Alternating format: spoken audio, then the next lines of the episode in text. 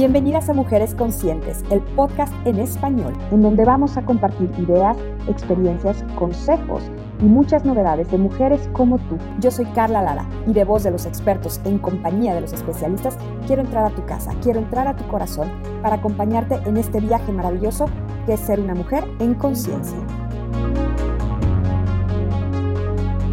Bienvenidas mujeres conscientes, ¿cómo se encuentran el día de hoy? Soy Carla Lara y estoy feliz de acompañarlas una vez más en este episodio porque además tengo una invitada que quiero, respeto y admiro muchísimo con un gran tema porque vamos a platicar de la importancia del papá, por fin, del padre en la vida de los hijos adolescentes. Y está conmigo mi querida Ana María Aristi, ¿cómo estás? Hola, mi queridísima Carlita, gracias por invitarme a tu podcast maravilloso. Feliz de que me invites para hablar de este tema, ¿no? Totalmente, me parece un, un tópico relevante, porque siempre nos enfocamos mucho de pronto a hablar de el rol de la mujer y de mamá y la maternidad y la crianza y los niños pequeños y se nos olvida que de pronto es difícil que exista una cosa sin la otra y la otra significa el papá. Para entrar en familias, digamos, eh, como conocemos el concepto tradicional. A ver, Ana, yo soy súper fan tuya, somos amigas, te escucho, te sigo, y tú estás enfocada en adolescentes, pero me queda claro que siempre te refieres eh, de una manera muy particular al carácter o al temperamento, tú ya nos dirás si es carácter o temperamento o forma de ser, de nosotras las mujeres que solemos caer en ser castrantes y en ser controladoras. Me encanta. Bueno, antes que nada, Carlita, voy a saludar a tu audiencia, ¿no? Que gracias a todas las personas que nos están escuchando. Este, y lo que digo normalmente sí es fuerte y la verdad es que a veces no es bien recibido o a veces es demasiado bien recibido y genera mucha polémica, ¿no? Porque si yo les pregunto a las mujeres, a ver, séme realmente honesta, ¿tú eres controladora? Y normalmente, Carla, la respuesta es, hijo, con una cara de pena espantosa, pero me dicen sí. Y la verdad es que ser controladora muchas veces, no en todos los casos, pero muchas veces va de la mano de esta parte de decir, pues también soy castrante.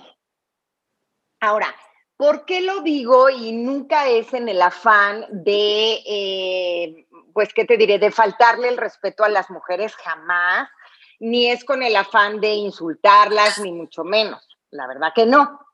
Eh, Incluso lo digo por el trabajo personal que yo he tenido, porque por muchos años, muchos años yo estuve casada 15 años, y por esos 15 años creo que fui bastante controladora y bastante castrante.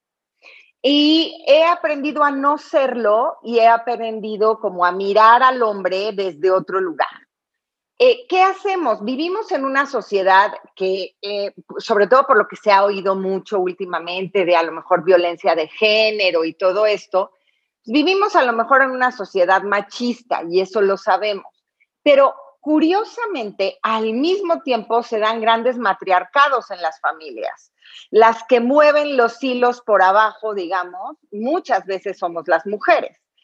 Entonces, en una relación, tal vez como bien lo mencionaste tú, tradicional, que es lo que se nos ha enseñado a vivir en esta parte de, pues, el papá, mamá y los hijitos, que ahora cada vez es más eh, difícil de encontrar porque hay muchos divorcios y hay muchas familias separadas, pero también hay familias en donde siguen unidos y no, Carla, necesariamente porque estén separados, quiere decir que el papá no tiene una función o que el papá no tiene un lugar y no hay que mirarlo.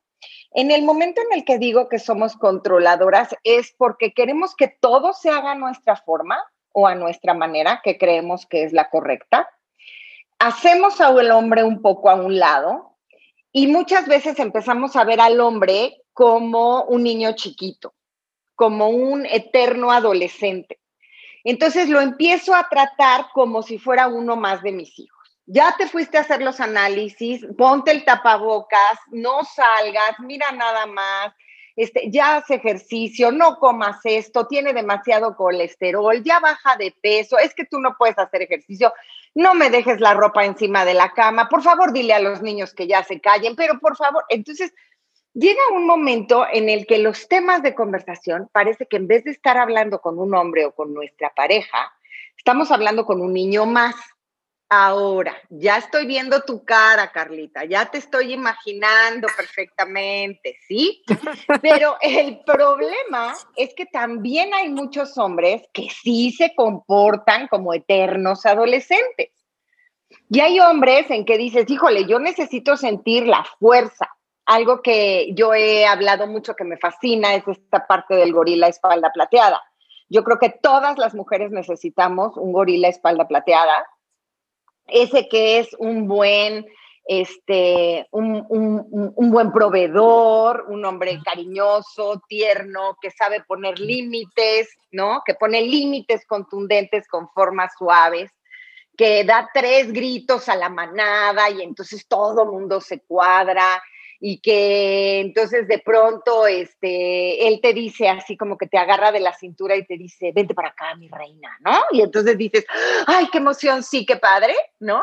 Creo que eso es lo que necesitamos y ahora no lo estamos teniendo muchas veces porque realmente los hombres están portándose pues sí, a veces como, como niños chiquitos, ¿no?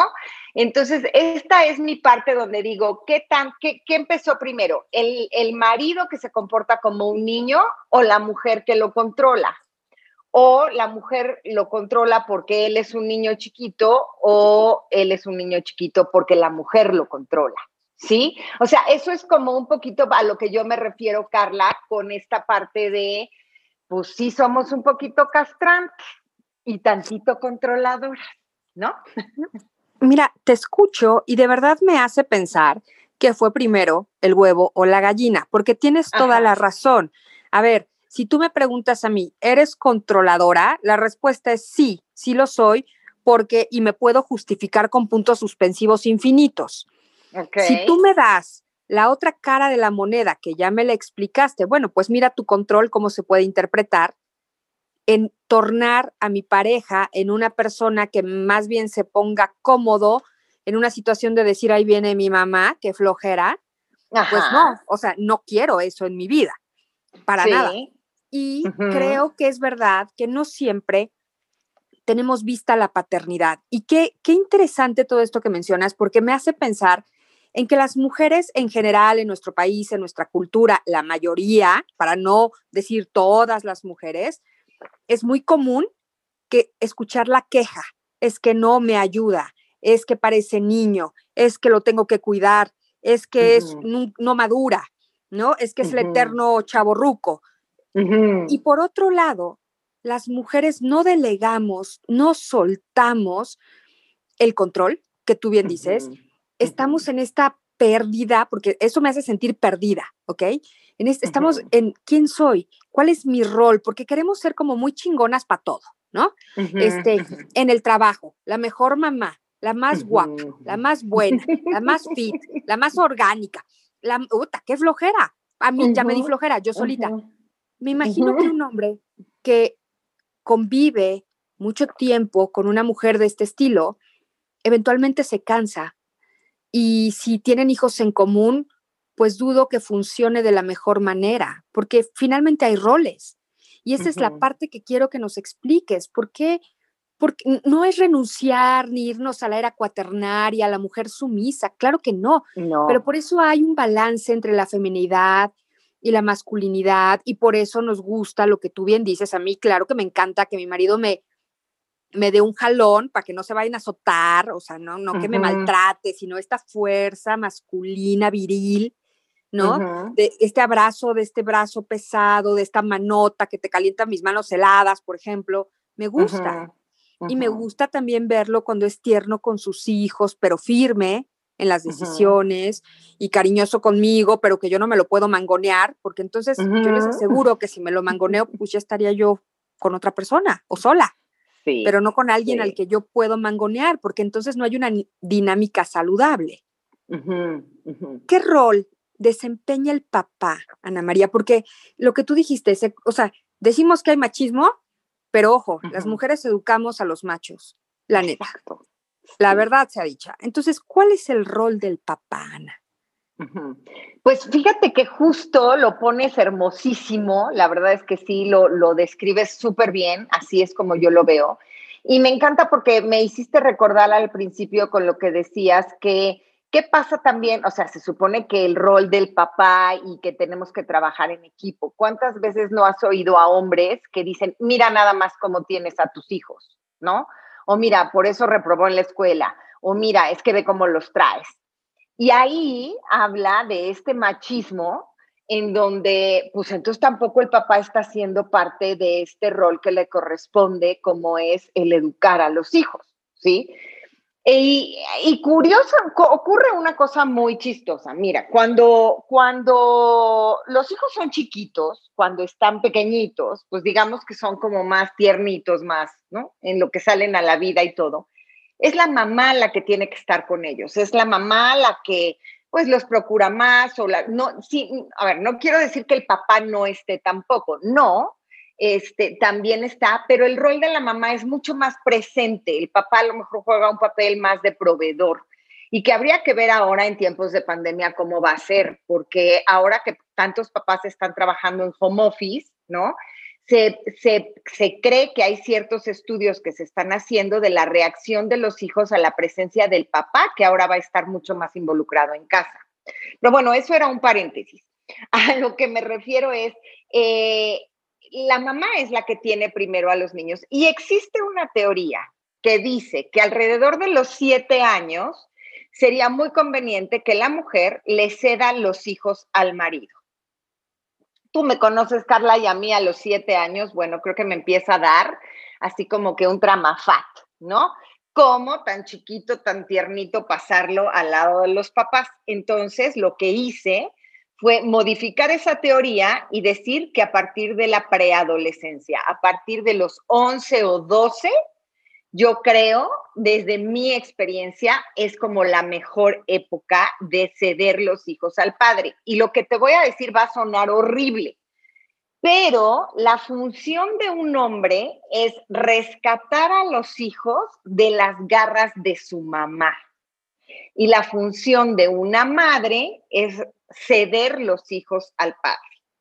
Entonces, voy a decírtelo otra vez, porque se oye horrible. O sea, si a mí me dices rescatar a los hijos de las garras de su mamá, pues ni que fuera yo una fiera o una maldita bruja, ¿no? Y ahí ya salió maléfica, una cosa así.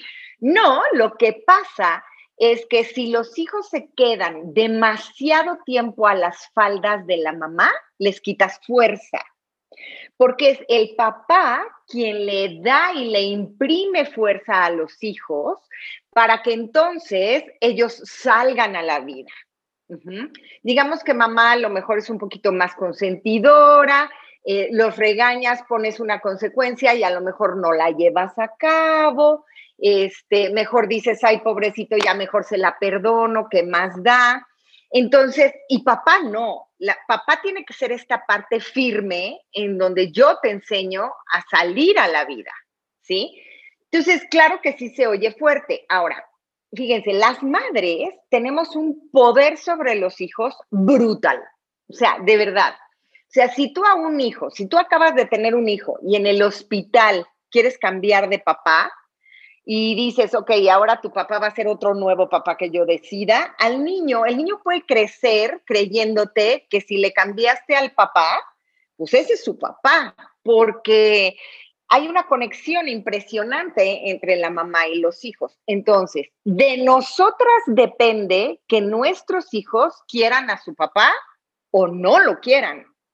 De nosotras depende qué tanto lo va a admirar, lo va a respetar, digo, con su respectiva proporción, porque también hay un hombre que podría a lo mejor no darse a respetar.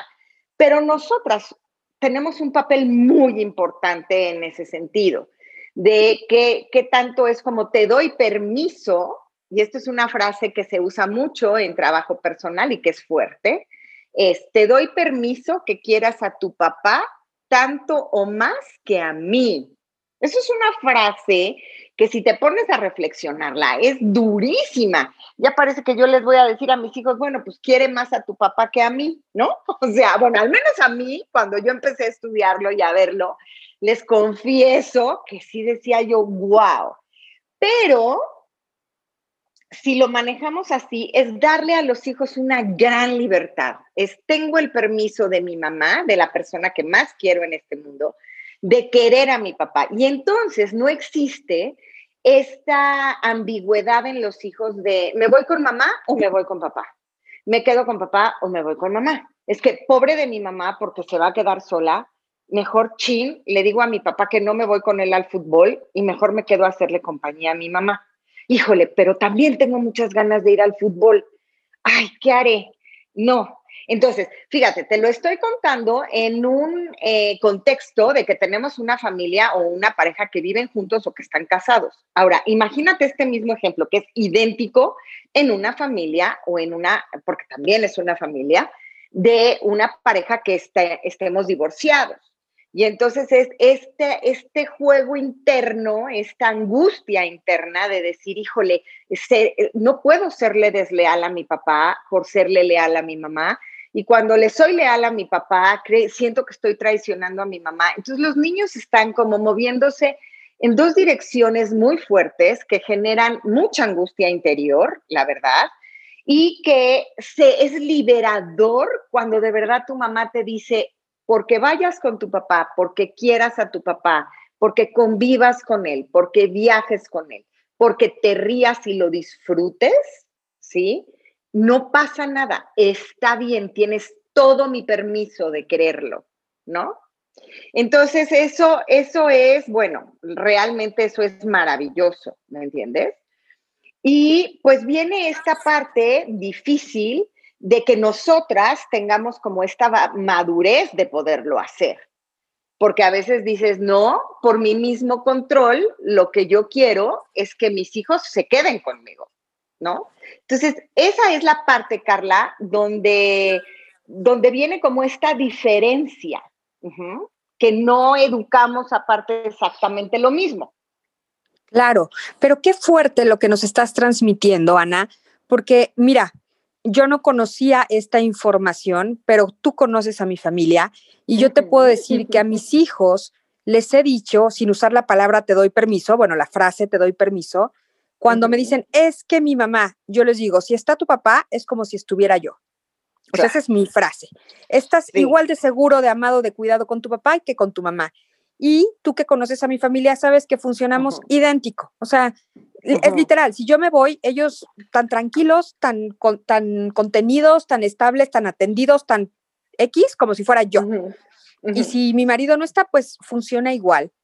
Pero me hace pensar en cuántas veces yo como hija, por ejemplo, me sentí en la disyuntiva de decir, ay, es que mi mamá se va a mm. quedar sola, o es que mi papá, pobrecito, ¿no? Porque mi mamá se enojó, o es que mi papá, ¿qué culpa tiene? Yo llegué a pensar en muchas situaciones, en mi adolescencia, mi papá, ¿qué culpa tiene? Mi mamá es una histérica, mi mamá es una loca, y luego decir al revés, pobre de mi mamá, es que yo no sabía esto, yo no sabía aquello, y, y te empiezas a volver un poco un juez que no tiene suficiente información, que no puede interpretar el contexto porque las verdades son a medias, porque tú cachas como niño, como adolescente, eh, cosas de aquí, cosas de allá, pero no es una verdad absoluta. Ahora, Ana, esto que tú nos cuentas es, como tú bien dices, cuando hay un papá y una mamá, no importa si están juntos o separados, pero que sean funcionales siendo padres. Pero cuando no hay un papá, cuando el papá no está presente, ¿cómo llenas ese espacio o cómo, porque, a ver, para el Día de la Madre, normalmente en nuestra cultura vuelvo, ¿no? En nuestro México mágico, me choca, me choca que empiecen los memes de yo soy mamá, papá, mamá luchona, gorila, espalda, espalda plateada, todo al mismo tiempo, ¿no? O sea, sí, pero, pero hay que bajarle un poquito. Yo no creo que sea un rol tan sencillo eh, asumir todo. Y también conozco hombres que han asumido el papel solitario de ser papá, nada más papá y no hay una pareja y no hay una mamá. Entonces, ¿qué pasa cuando papá no está? Por la razón que sea. Y ahorita en la pandemia hay muchos papás que están faltando. Hay muchos padres que se están divorciando o que se están muriendo y es una cosa tristísima. ¿Qué pasa en esos espacios? Fíjate que, bueno, antes que nada, refiriéndome un poco a lo que decías, que bueno, me puede encantar, yo te voy a ventilar, ¿por qué no? Pues claro que sí. este, yo conozco muy bien a tu familia y conozco a Toño y a mí siempre se me ha hecho realmente un gorila espalda plateada, porque muchas veces eh, lo que yo he visto es como tú te vas a encargar de los niños y de repente él es como dice, espérame tantito, yo me encargo, mete dos gritos, ¿sí? Y, me refiero a dos gritos con autoridad, no gritos, gritos, sino me refiero a que ejerce su autoridad.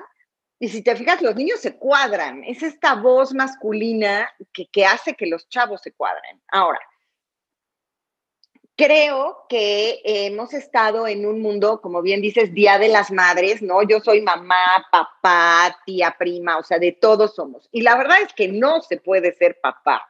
O sea, yo te puedo creer que seas una muy buena mamá si es que los educaste sola.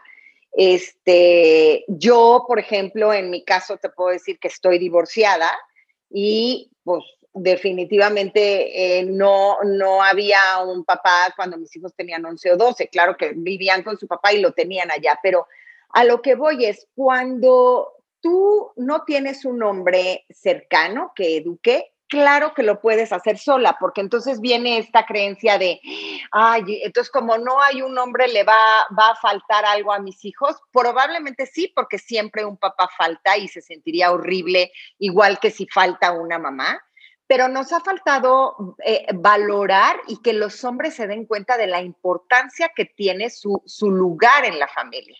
Entonces, si hay una mujer que no tiene una pareja, un papá presente, lo que necesita esa mujer es adoptar todas las cualidades masculinas que vienen siendo como eh, el respeto a ti misma, la voluntad por lograr lo que quieres, el compromiso con las cosas que haces, que tengas, por ejemplo, algo que mucho que educa el hombre es el valor de la palabra, ¿no? Entonces, que hagas valer tu palabra y que les enseñes a los hijos que tienen una palabra, que tienen que cumplirla.